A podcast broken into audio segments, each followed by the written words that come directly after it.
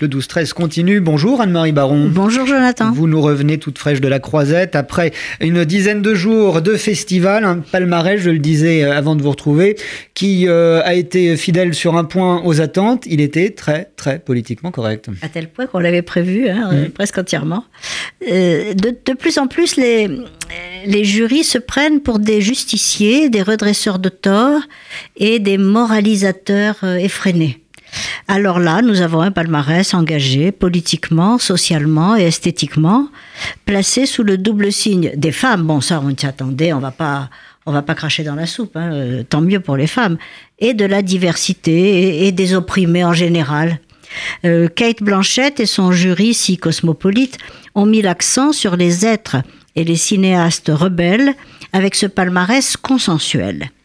Donc, les femmes, les personnalités engagées et les héros atypiques de pays en difficulté sont mis à l'honneur. Deux palmes d'or. Hirokazu Koreeda, le grand cinéaste japonais, a remporté la récompense suprême grâce à Une histoire de famille, où une petite fille maltraitée est recueillie par une bande de voleurs sympathiques.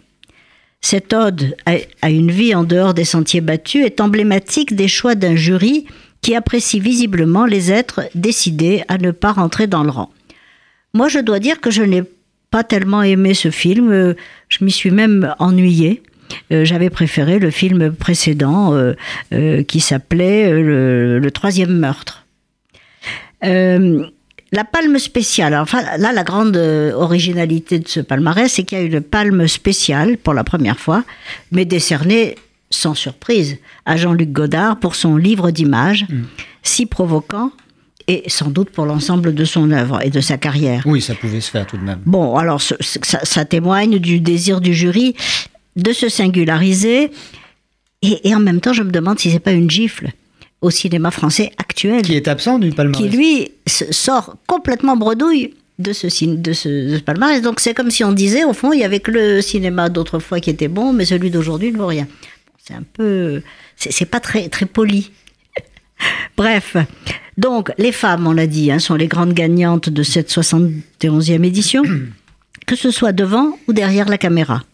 Nadine Labaki, la Libanaise, a fait pleurer la croisette avec les enfants des rues du film Cafarnaum, ce qui lui a permis de remporter le prix du jury. L'Italienne Alice Rohrwacher a reçu le prix du scénario pour son émouvant Heureux comme Lazare, Lazzaro Felice. L'héroïne tragique de Cold War du polonais Pavel Pawlikowski a valu au réalisateur polonais de repartir avec un prix de la mise en scène. Cette histoire d'une chanteuse aux amours tragiques lui permet donc d'avoir un nouveau prix prestigieux après son Oscar pour ce film qu'on avait tant aimé, Ida.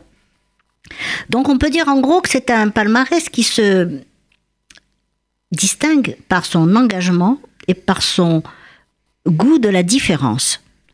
Bon, j'avais prévu, moi, le prix du scénario à trois visages de Jafar Panahi, euh, cinéaste qui n'a pas le droit de quitter l'Iran.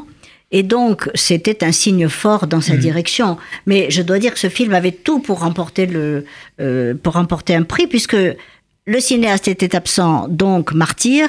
Le sujet, c'était les femmes. Et, en plus, le film est plutôt bon et rend hommage à, l'œuvre de son grand maître Abbas Kiarostami. Donc bon, là, c'était facile hmm. hein, de deviner. Euh, idem pour le Grand Prix décerné à Spike Lee et son Black Clansman, pied de nez à l'Amérique de Donald Trump, et film sur un Afro-Américain qui infiltre le le Ku Klux Klan.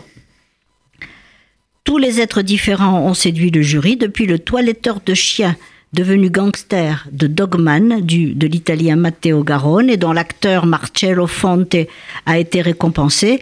Là, je dois dire qu'il a eu un mot absolument délicieux le soir de la, du palmarès et qu'il a dit, en entendant les applaudissements, j'ai cru entendre la pluie qui résonnait sur le toit du bidonville dans lequel j'ai passé mon enfance. Ça, j'ai trouvé ça vraiment, alors, euh, très émouvant. belle image, oui. Très belle image. Donc, de ce euh, toiletteur pour chien à la mer indigne de Haïka, un film réalisé par le russe Sergei Dvortsevoy avec Samal Yesliamova, je l'ai dit. Bravo.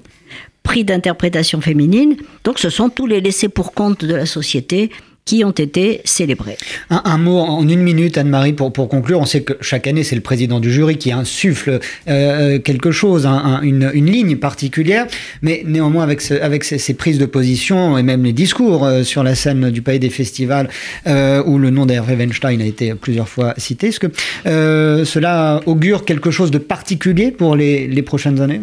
Ben, ça va continuer, hein. le politiquement correct va mhm. triompher euh, sur toute la ligne. Mais tant que ce sont les femmes qui gagnent, moi je suis d'accord. Mais bon, euh, après tout, euh, les autres opprimés, je m'en fiche. Le message est passé. Un dernier message d'ailleurs pour les futurs euh, présidents euh, du euh, jury à Cannes. Seul mot de Marcel Pagnol quand on, il avait pris la présidence. on lui avait demandé de quelle façon il, souhaitait occuper cette fonction. Il avait dit de, manière et de façon à ce que nos opinions ne soient pas prises pour des jugements. À méditer.